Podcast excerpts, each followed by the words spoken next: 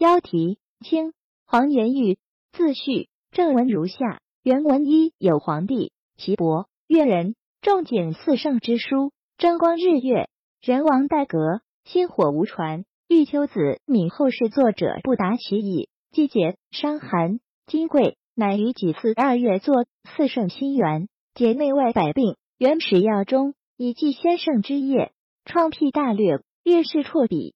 庚午四月，北游帝城。十一月中，南赴清江。辛未二月，随驾武陵。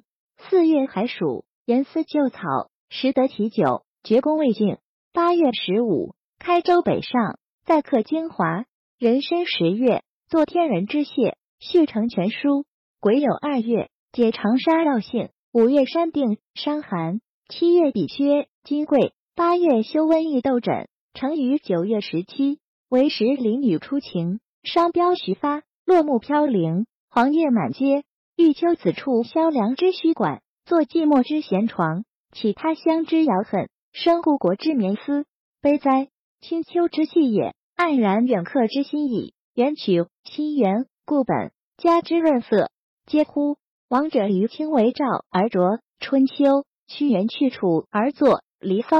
古人论述，往往失地远客，成于积愁郁闷之中，几乎疏浚夜旧，乃心独喜。然后知当时之失意，皆为后辞之得意无穷也。同始于清中向赵国，屈原永患楚邦，则《离骚》不作，《春秋》末者，弃于今。其人已朽，其书不传，两人之得意，不如其失意也。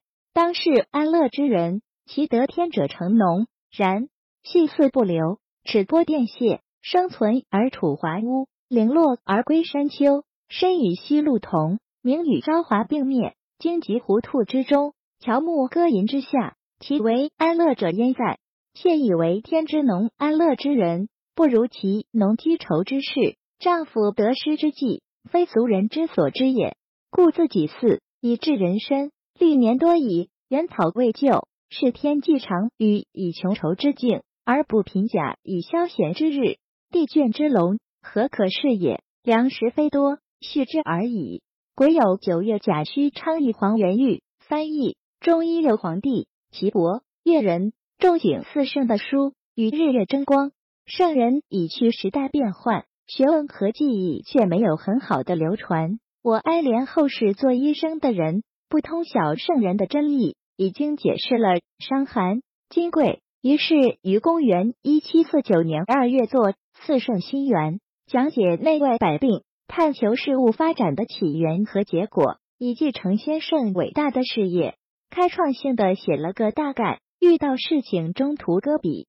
一七五零年四月，北游北京城；十一月底，南赴清江。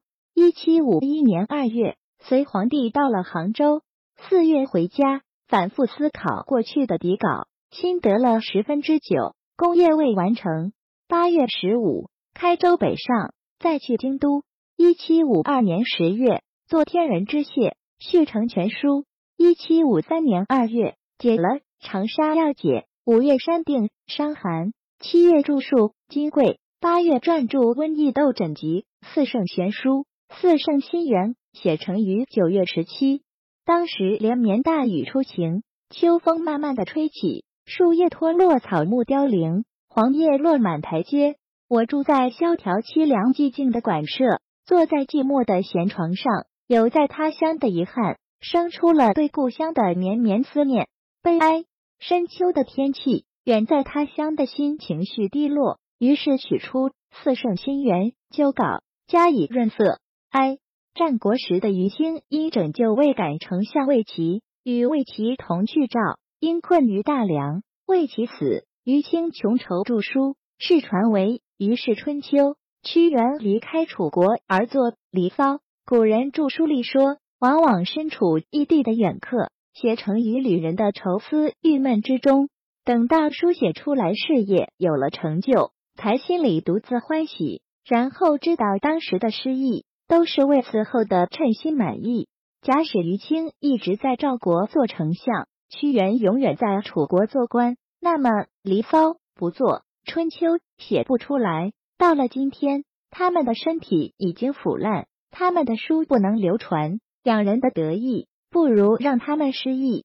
当今世上安逸快乐的人，他们得自于天的实在是太多。然而稍纵即逝的光阴，活着的时候住在华丽的屋子中，死后将埋葬在荒凉的山丘，身体和西路相同，名字与朝华一块消失。荆棘狐狸野兔之中，打柴放牧的歌唱吟咏之下，他们安乐的在哪？我以为天太多安乐的人，不如那更多的旅人愁思的人。丈夫得失之间，不是俗人所知道的。独自己似一致人身，经历了多年，开始的草稿没有写成，是长时间穷困愁苦环境，而没有多少休闲的日子。皇帝身后的器重，有什么可以依赖的？好时光不多，勉力而为罢了。